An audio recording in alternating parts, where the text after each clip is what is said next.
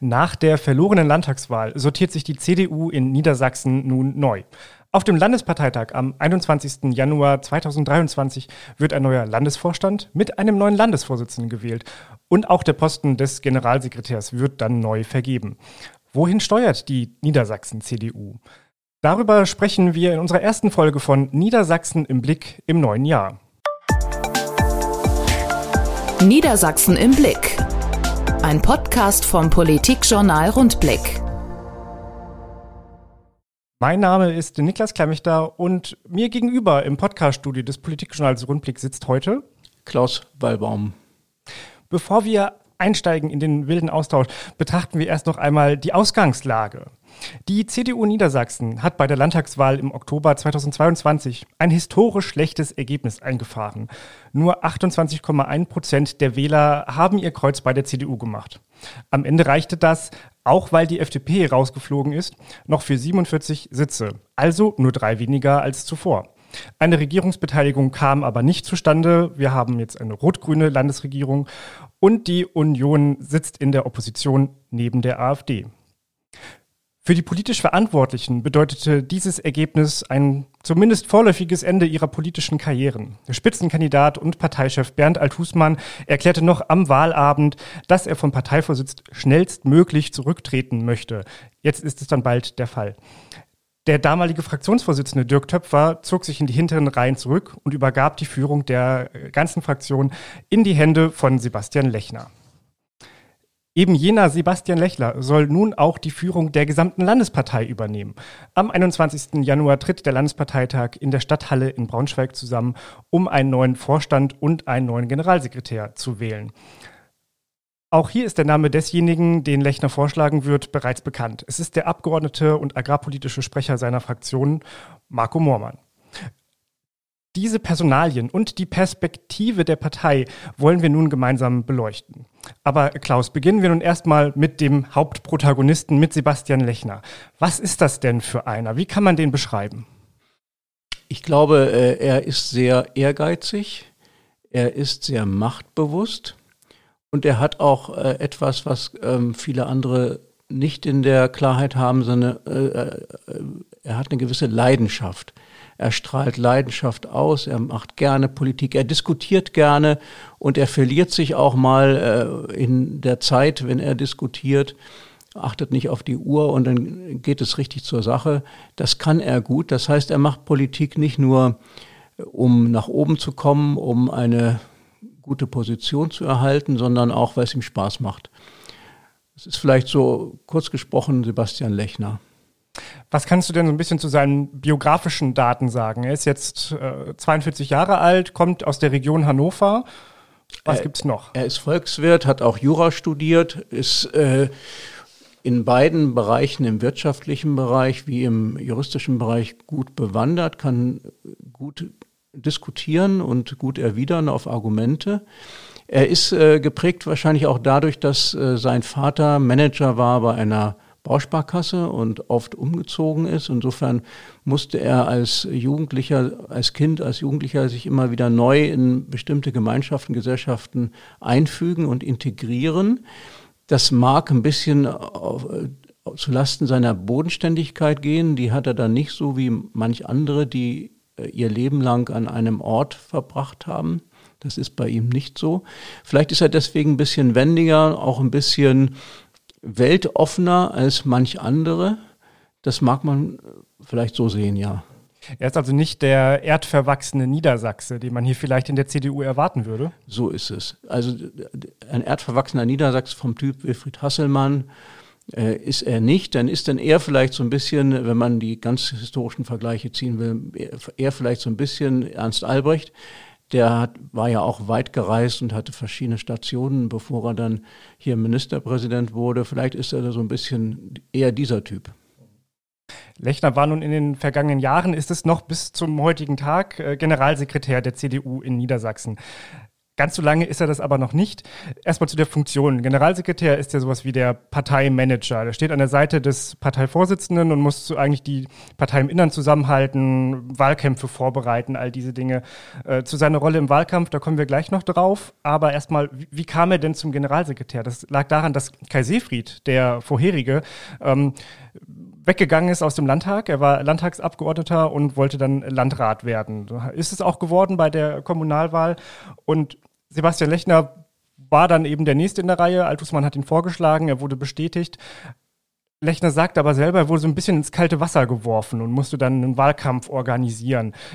Was hast du damals gedacht? War Lechner für dich ein geeigneter Generalsekretär? War er gut für den Posten? Äh, ja, warum ist er es geworden? Äh, ist eine gute Frage. Ich glaube, es liegt auch daran, dass er zu der Zeit schon sehr stark und sehr gut vernetzt war. Lechner war ja äh, zuvor einige Jahre lang Landesvorsitzender der Jungen Union. Und in dieser Funktion hat er ein Netzwerk aufgebaut, ein Netzwerk an äh, nicht nur Getreuen, sondern sagen wir mal an, an Entscheidungsträgern in der Partei im Land ähm, unterschiedlicher Art. Und dieses Netzwerk trägt ihn bis heute und ähm, Damals war klar in dieser Altersgruppe, damals war er noch Ende 30, glaube ich noch keine 40, jetzt ist er 42, äh, dass er in dieser Altersgruppe mit wohl der fähigste war, der schon ein Landtagsmandat hatte. Und dann lief es auf ihn zu. Also als ähm, Seefried damals zurücktrat, was sehr überraschend kam, auch übrigens für die gesamte Partei, das war nicht lange vorbereitet, war für mich damals schon klar und für viele andere auch, äh, das läuft jetzt auf Lechner zu.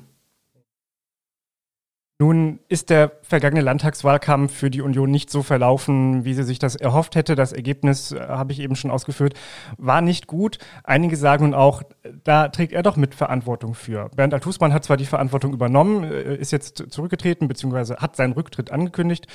Nun rückt aber Lechner, der als Generalsekretär ja eigentlich auch den Wahlkampf verantwortet, äh, an die erste Position in Fraktion und Partei. Also er ist eigentlich der Gewinner dieser Krise, könnte man sagen. Ähm, Macht man da den Bock zum Gärtner? Äh, ja, jetzt die Frage, äh, die sich jetzt äh, viele stellen, die auch ganz berechtigt ist, ist die, ist denn im Wahlkampf so viel falsch gemacht worden und hätte man es sehr viel besser machen können?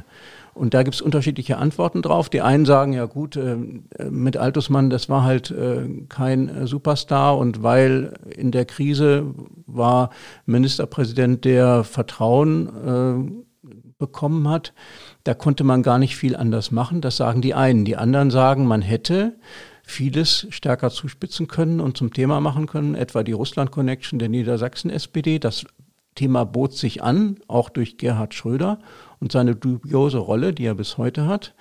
Äh, das hat die CDU vermieden, hat sie nicht gemacht. Sie hat nicht so stark angegriffen, wie sie es vielleicht hätte machen können. Hätte das, wenn sie es gemacht hätte, ein anderes Ergebnis äh, hervorgebracht? Man weiß es nicht. Ähm, aber immerhin, die Frage ist berechtigt und deswegen ist die Mitverantwortung auch bei ihm und deswegen gibt es auch in der Partei eine ganze Menge Leute, die sagen, nee, das ist jetzt nicht der Richtige. Ich bin gespannt, wie gut sein Ergebnis wird. In der CDU herrscht die Deutung vor, du hast es schon ein bisschen ausgeführt, es lag eher an den Umständen, dass das mit der Wahl jetzt nicht so funktioniert hat. Es liegt auch an der Bundespolitik.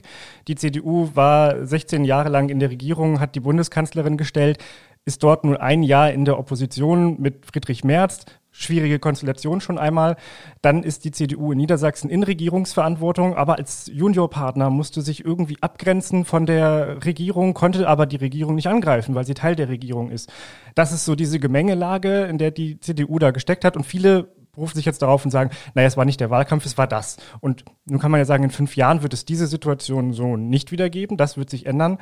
Aber dieser entscheidende Punkt ähm, des Spitzenkandidaten, der, der bleibt da ja bestehen. Und ein Kritikpunkt, den viele an Altusmann geäußert haben, war auch nicht nur, dass er nicht der, der Superstar war, aber dass er es in fünf Jahren, die er Minister war und Vizeministerpräsident, nicht geschafft hat, sich im Land bekannt zu machen. Und wenn man das als Analyse heranzieht, für dieses, dieses Wahldebakel. Dann muss ja nun die Aufgabe von Lechner sein, ähm, genau das Gegenteil zu erreichen. Er muss jetzt bekannt werden, er muss im, äh, im Land ein Gesicht haben als Oppositionsführer.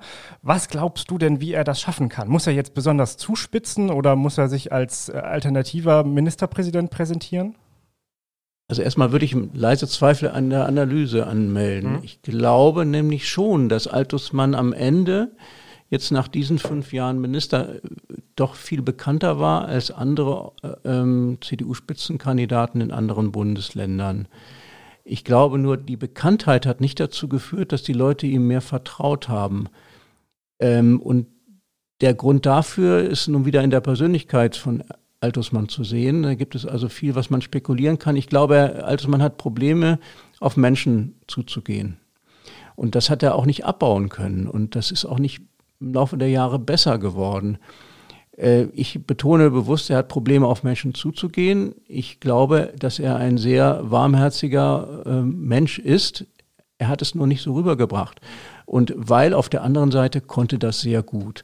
Ähm, was heißt das jetzt für Lechner? Für Lechner heißt das, er muss dieses, äh, diesen Wärmestrom, der in der Politik wichtig ist, dass die Leute einem vertrauen, dass die Leute sagen, ja, der, der wird es schon gut machen, wenn er in Verantwortung kommt. Das muss er noch viel stärker entwickeln. Er wirkt im Moment noch durch seinen doch sehr steilen Aufstieg nach dieser Landtagswahlniederlage, wirkt er doch eher wie jemand, der wie ein Karrierist nach oben schießt und möglichst schnell Machtpositionen erringen will und noch nicht wie jemand, ähm, der eine politische Botschaft hat, die er ähm, im Sinne aller Menschen positiv umsetzen will. Dieses Zweite ist es aber, was einen voranbringt und deswegen glaube ich, das Wichtigste für ihn, dass er diesen Wärmestrom entwickelt. Betrachten wir die Frage doch mal aus einer anderen Perspektive. Lechner ist jetzt gesetzt. Also wir gehen jetzt mal stark davon aus, dass da am Sonnabend nicht plötzlich ein anderer Kandidat noch ähm, aus dem Nichts auftaucht. Aber es war nicht von Anfang an gesetzt. Nachdem Altusmann äh, am Wahlabend gesagt hat, er wird sich zurückziehen, hat die Partei erstmal gesucht und es äh, waberte so ein bisschen. Es gab auch andere Namen, die gehandelt wurden, andere, die sich ein bisschen ins Gespräch gebracht haben oder die von anderen ins Gespräch gebracht wurden, ob sie das wollten oder nicht. Aber ähm, gerade aus der Bundespolitik gab es einige, Mareike Wulff, Bundestagsabgeordnete und Frauenunions-Landesvorsitzende, ähm, war so im Gespräch. Ähm, Hendrik Hoppenstedt, der frühere ähm, äh, Staatsminister im Bundeskanzleramt, auch Bundestagsabgeordneter, war auch so im Gespräch. Andere auch noch immer so ein bisschen. Ähm, aber dann gab es ziemlich schnell diese Antwort, nein, das muss jetzt jemand aus Niedersachsen machen. Also niemand, der in Berlin ist. Die Landespartei kann jetzt nur jemand führen, der im Landtag sitzt. Teilst du das? Glaubst du, das ist jetzt gerade richtig? in der, äh, in der Oppositionsphase müssen Parteivorsitz und Fraktionsvorsitz in einer Hand sein und es muss jemand aus Niedersachsen sein, der diese Partei führt. Naja, dass es so gekommen ist, hängt auch mit diesem starken Netzwerk von Lechner zusammen, was er schon lange pflegt und was äh, eine Machtposition bedeutet innerhalb der Niedersachsen-CDU. Die anderen Namen, die du erwähnt hast, äh, haben sicher auch überlegt, ob sie das machen können. Die hatten alle nicht diese Machtposition, die Lechner jetzt schon hat durch seine gute Vernetzung. Das äh, ist der Grund dafür, dass so diskutiert wurde. Äh, ich glaube, am Ende ist es nicht wichtig, äh, dass nun ähm, Oppositionsführer im Landtag und Landesvorsitz in eine Hand kommen. Das ist nicht das Entscheidende. Entscheidend ist natürlich schon, dass jetzt in, für die Zukunft es darauf ankommt, wer ist Oppositionsführer im Landtag. Denn der stellt den, Minister, den Ministerpräsidenten in den Debatten, der fordert ihn heraus, der muss äh, kurzfristig auf die aktuelle Politik Antworten geben. Da spielt der Landesvorsitz nicht so die entscheidende Rolle. So rum ist, ist es schon richtig. Aber das heißt nun überhaupt noch nicht, dass auch Sebastian Lechner der Ministerpräsidentenkandidat für die nächste Landtagswahl wird. Denn dazwischen liegen ein paar Stationen. Europawahl, Bundestagswahl, Kommunalwahl, mehrere Direktwahlen. Die CDU muss jetzt vor allem unter seiner Führung Erfolge bei all diesen Terminen erwirtschaften. Wenn es aber keine dieser Erfolge gibt, dann kann es mit Lechner auch sehr schnell vorbei sein an seiner Seite, um das zu managen, um diese Wahlkämpfe auch vorzubereiten. Ähm, da steht jetzt der neue Generalsekretär, der vorgeschlagen wurde, kurz vor Weihnachten würde ich mal so sagen. Marco Moormann soll es machen. Nicht unbedingt alle in Niedersachsen wissen schon, wer Marco Moormann ist. Ich glaube, nicht mal in der CDU kennen alle Marco Moormann. Also es ist nicht unbedingt der, wo jetzt alle aufgesprungen und gesagt hätten, der muss es machen. Aber ähm, zum Beispiel seine Position in der Fraktion ist, ist ziemlich gut. Schauen wir erstmal äh, auf seine persönlichen Daten. Ich habe einmal nachgeschaut, wer ist Marco Moormann, was kann man da so rausfinden. Also erst einmal zu seinem Alter. Er ist 49 Jahre alt, wird in diesem Jahr 50 äh, und damit steht er so ziemlich zwischen dem scheidenden äh, Landesvorsitzenden und dem, dem neuen, ziemlich genau in der Mitte vom Alter. Ja. Er ist verheiratet und hat drei Kinder und er wohnt in Zeven im Landkreis Rothenburg, also tendenziell eher ländlich. Er studierte Agrarwissenschaftler, sogar promoviert. Und bevor er 2017 das erste Mal in den Landtag gewählt wurde, hat er bei der Firma Hansa Landhandel gearbeitet. Einem Unternehmen, die Mischfutter für Nutztiere produzieren, habe ich gelesen, und Produkte rund um den Ackerbau vertreiben. 2017 hat Marco Moormann dann seinen Wahlkreis mit über 50 Prozent der Stimmen äh, direkt gewonnen. Sein Wahlkampfmotto, einer von uns in Hannover. 2022 erhielt er noch 46 Prozent der Stimmen. Es ist also weniger geworden wie im, im Gesamttrend der Partei so ein bisschen, aber äh, immer noch eigentlich ein, ein sehr passables Ergebnis.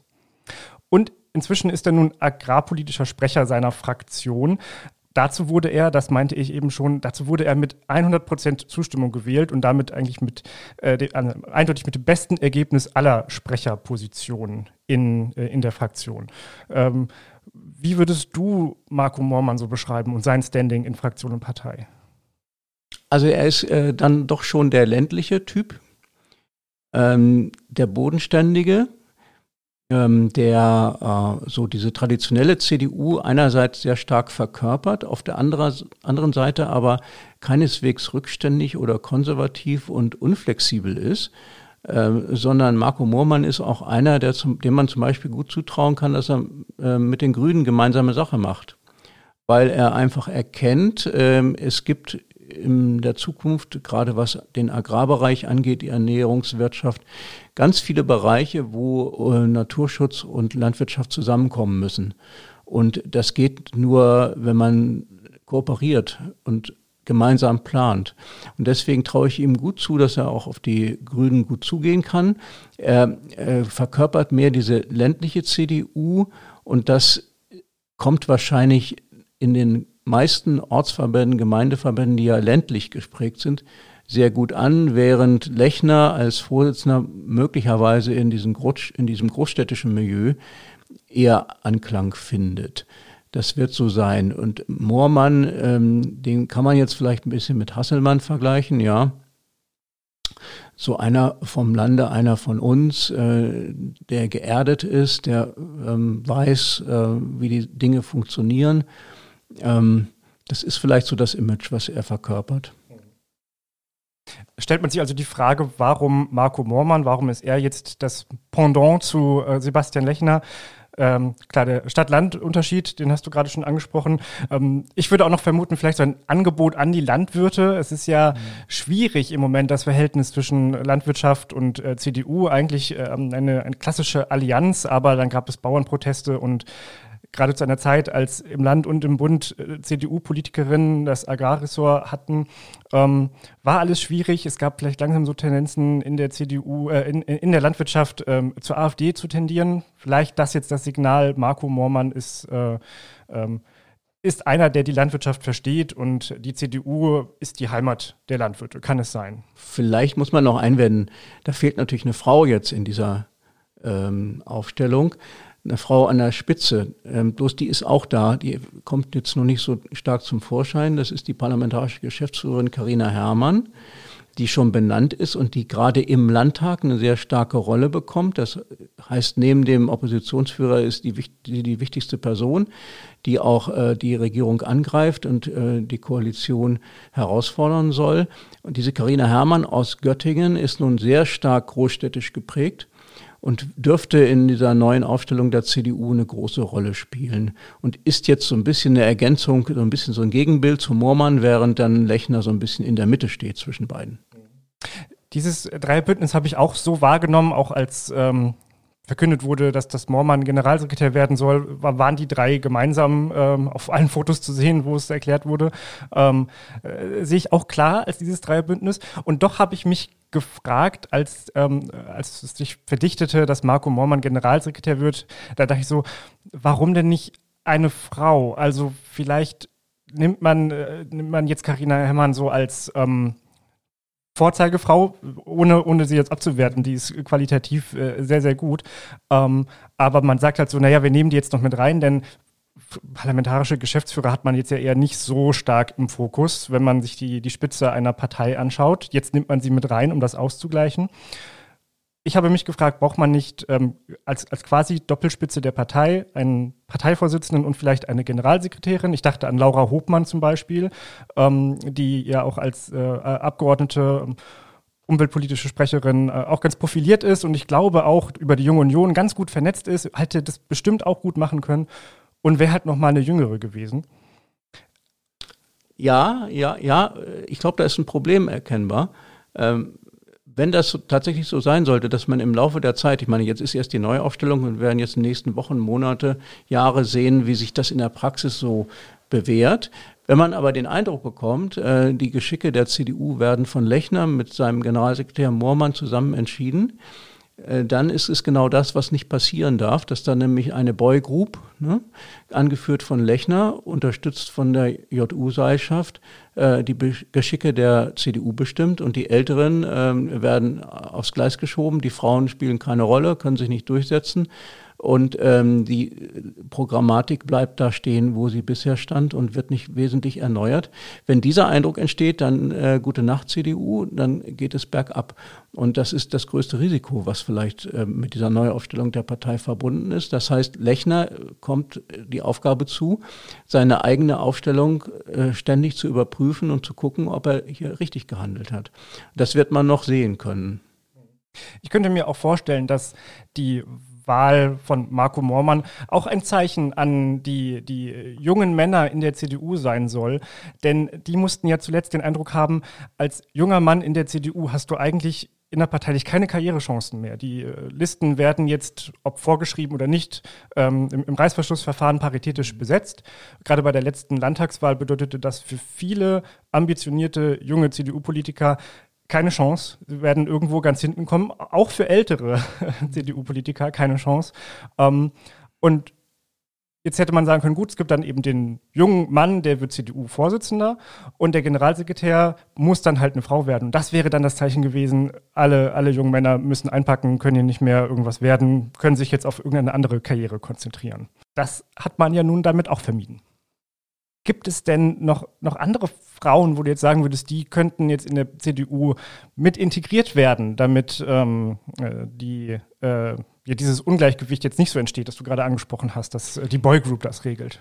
Ja, da würde ich äh, sagen, äh, das ist jetzt äh, ganz interessant, die nächsten Wochen und Monate sich den Landtag anzugucken.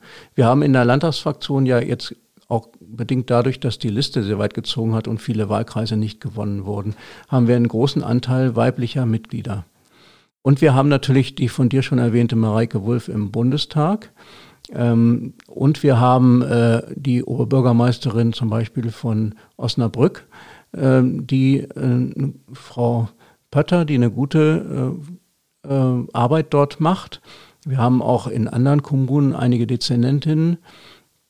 Und jetzt wird man in den nächsten Wochen und Monaten sehen, wie die so ihre Arbeit machen. Und vor allem wird man es im Landtag sehen. Also wird von den, werden dort von den neuen Frauen, die da jetzt in der Fraktion mitwirken, sind da einige dabei, äh, die äh, Lust an der Politik richtig verspüren und sich rein vertiefen und dem Parlamentarismus richtig Leben geben. Äh, wenn das der Fall sein sollte, dann können dort neue Talente entstehen und das wird ein Prozess sein, diese dann im Laufe der Zeit auch in weitere Verantwortung einzubinden. Das ist die Chance, die Lechner hat, dass er dort mal schaut, äh, was da zu machen ist. Er muss sie halt nur auch nutzen. Jenseits der Fraktionen, dann eben in der Partei wird vermutlich auch Caroline Zychon, die neue JU-Landesvorsitzende, ich glaube erstmals eine Frau, ich weiß es nicht genau, ähm, auch eine wichtige äh, Rolle spielen. Wie siehst du das bei den stellvertretenden Landesvorsitzenden? Da äh, sind ja äh, Gitta Konnemann und Lena Dupont im Gespräch. Spielen die stellvertretenden Landesvorsitzenden so eine große Rolle? wie wichtig ist das in der CDU? Ja, bei Gitta Konnemann, äh, gut, die hat ja ihre Rolle auf dem Bundesparteitag gehabt und in der Bundespolitik und sie mischt halt gerne auf. Und äh, sie hat jetzt wahrscheinlich auch die Chance gesehen, das Vakuum, was nach ähm, Altesmanns Rückzug kurzzeitig entstanden ist, auch auffüllen zu können und hat dann sehr schnell gemerkt, dass da ihre Chancen doch sehr gering sind. Nun soll sie abgefunden werden mit dem stellvertretenden Landesvorsitz. Ich erwarte da nicht allzu viel von. Ich glaube, sie ist auch mehr eine Einzelkämpferin, die zwar in äh, politischen Debatten äh, durchaus glänzen kann, dadurch, dass sie sehr äh, profilierte Stellungnahmen abgibt. Ob sie darüber hinaus äh, die Zukunft der CDU Niedersachsen mitprägt, das würde ich doch eher bezweifeln. Und Lena Dupont, ähm, tja, ist für mich, muss ich leider gestehen, äh, seit ihrer Wahl ins Europaparlament, das ist quasi ja ihr politischer Einstieg gewesen, 2019. Seit dieser Wahl hat sie kein, bisher kein starkes politisches Profil nach außen gewonnen. Das kann noch kommen, aber bislang hat sich da nicht groß was entwickelt. Das heißt, sie müsste noch Politik etwas intensiver betreiben als Öffentlichkeitsarbeit. Das hat sie bislang doch wohl vernachlässigt. Ich sehe in der weiteren Aufstellung der, des Landesvorstandes jetzt keine großen Perspektiven für die Zukunft. Okay. Jenseits dieser Personalfragen schauen wir noch einmal auf die Positionierung, die inhaltliche Positionierung der CDU. In der Opposition sitzt sie nun gemeinsam mit der AfD und du hast neulich schon einmal kommentiert, dass ähm, die demokratischen Parteien und ihre Fraktionen die AfD nicht komplett ausschließen sollten, dass man da auch auf gute, äh, inhaltlich ähm, gute, passende Anträge eingehen sollte und ähm, nicht die äh, fundamental Opposition zu, zur AfD äh, einnehmen sollte. Mm, die AfD arbeitet ja auch stark daran, irgendwie die, die, die CDU zu attackieren oder eben sich selber als die bürgerliche Alternative darzustellen und ähm, wahrscheinlich Wähler der CDU abzuwerben, indem sie sagen, wir machen hier doch gute Sachen, die früher mal CDU waren. Warum macht die CDU jetzt nicht bei uns, ähm, äh, bei uns mit? Warum meinst du denn, dass das gut sein könnte, dass das der richtige Weg sein könnte für die CDU, mit der AfD inhaltlich ähm, gemeinsame Sache zu machen? Ja, nicht gemeinsame Sache. Ich, nee, ich, ich äh, habe es eher andersrum äh, argumentiert. Ich glaube, dass die Gefahr darin besteht, wenn man etwas Gutes, was von jemand vorgetragen wird, den man nicht mag, wenn dieses Gute dann ablehnt, dass dann die Gefahr besteht, dass man nicht in der Sache argumentiert, sondern wegen Vorbehalten gegenüber denen, die diese Ansicht geäußert haben. Und das halte ich für problematisch. Ich finde, der Landtag muss sich dadurch auszeichnen, dass man gute Vorschläge von äh, der politischen Konkurrenz übernimmt beziehungsweise lobt und vielleicht auch übernimmt und selber weiter äh, ausformuliert und verändert, ohne äh, dass man Gefahr läuft, jetzt der beste Freund des politischen Gegners zu sein. Also die AfD bleibt ja in jedem Fall Gegner der CDU und sollte es auch. Und ich finde, es sollte keine Kooperation zwischen beiden Parteien geben. Es sollte auch keine gemeinsamen Anträge geben. Aber man sollte die Größe besitzen, äh, einen gut formulierten Antrag der AfD auch als solchen zu bezeichnen, ohne dass man jetzt gleich mit der Partei ein Bündnis schließen muss. Und zwar aus Selbstachtung, weil man seine eigene Rolle als Parlamentarier ernst nehmen muss. Und diese Rolle besteht darin, dass man das Parlament als den Ort ansieht, wo die, der Wettstreit um die besten Ideen stattfindet. Und die besten Ideen können auch manchmal von dem politischen Gegner vorgetragen werden. Das, das kann auch ein Gegner sein, der äh, nicht gewollt und gemocht wird. Aber das, ähm, das Verteufeln der AfD, das sind ja die Nazis, das sind ja die, äh, Rechtsextremen. die Rechtsextremen, das sind ja diejenigen, die die Republik abschaffen wollen. Das Verteufeln der AfD ist immer sehr riskant in dem Moment, wo der Bürger draußen äh, einzelne AfD-Politiker als sehr vernünftige bürgerliche Typen kennenlernt. Und das ist nun mal das Verflixte an der Partei, dass es sowohl Radikale gibt wie auch vernünftige bürgerliche Leute. Vermutlich wäre es äh, für die Profilierung der CDU nun das Sinnvollste, ähm, in, in diesem ähm, in dieser Klemme zwischen AfD und Rot-Grün äh, ihr eigenes Profil sehr deutlich zu machen. Ich habe ein bisschen das Gefühl, dass sie das in den vergangenen Jahren nicht stark genug äh, gemacht haben, gar nicht so genau wussten, wofür sie, wofür sie stehen. Vielleicht auch durch diese Kombination aus 16 Jahre Bundeskanzlerin, jetzt mhm. irgendwie in einer ja nicht favorisierten äh, großen Koalition lange Zeit. Ähm, dann muss die CDU jetzt inhaltlich überlegen, wofür stehen wir eigentlich? Und da kann sie natürlich von der AfD immer geprickt werden, daran erinnert werden, was mal ihre Positionen waren. Äh, wenn sie aber nicht hinterherlaufen wollen, müssen sie das nun selber erkennen und in diesen fünf Jahren Oppositionsarbeit selber gute Anträge bringen ich würde sagen, das hat sie fünf Jahre lang nicht so gut getan, nicht tun müssen, weil sie ja in der Regierung war und weil die Minister und, und der Apparat dahinter das gemacht hat. Jetzt muss die Fraktion aufwachen und, und selber wieder Positionen finden, Positionen vertreten und äh, nach außen verkaufen. Ja, zumal, und das kommt noch erschwerend hinzu, manche Positionen, die so jahrelang vertreten wurden, auch fragwürdig geworden sind mittlerweile. Ähm, natürlich äh, ist die Schuldenbremse sinnvoll. Sie zwingt dazu, dass ähm, der Staat genau guckt, äh, wenn er äh, Geld ausgibt, dass er auf der anderen Seite anderer Stelle wieder einspart, weil halt keine neuen Schulden erlaubt sind. Aber ähm, die großen Investitionsbedarfe, die wir jetzt haben, lassen sich, glaube ich, mit dieser Regel in der Form, wie wir sie haben, so nicht vernünftig stemmen, es sei denn, man umgeht die Vorschriften, wie es jetzt mit diesem Sondervermögen geschieht. Und äh, wenn man sich auf den Standpunkt der klaren Lehre stellt, wie Hilbers das als Finanzminister immer gemacht hat, dann kommt man hier nicht weiter. Und äh, da muss die CDU ihre eigene Programmatik auch äh, überarbeiten und ergänzen. Sie muss wahrscheinlich weiterhin die Partei bleiben, die vor allem auf Sparsamkeit und Haushaltstreue Wert legt und aus, auf wenig auf Ausgabenwachstum und auch auf Verwaltungsreform, Personaleinsparung, all diese Dinge sind wichtig. Und trotzdem äh, reicht es nicht einfach auf die Schuldenbremse zu verweisen, denn das führt dann nicht weiter. Nach dem Wahldebakel vom Oktober 2022 steht die CDU nun vor entscheidenden Weichenstellungen und vor einer Neuaufstellung. Auf dem Parteitag am 21. Januar 2023 wählen sie einen neuen Vorstand, einen neuen Vorsitzenden und einen neuen Generalsekretär und sie werden sich positionieren müssen für fünf Jahre in der Opposition. Wir behalten das weiterhin im Blick. Niedersachsen im Blick. Mehr Infos unter rundblick-niedersachsen.de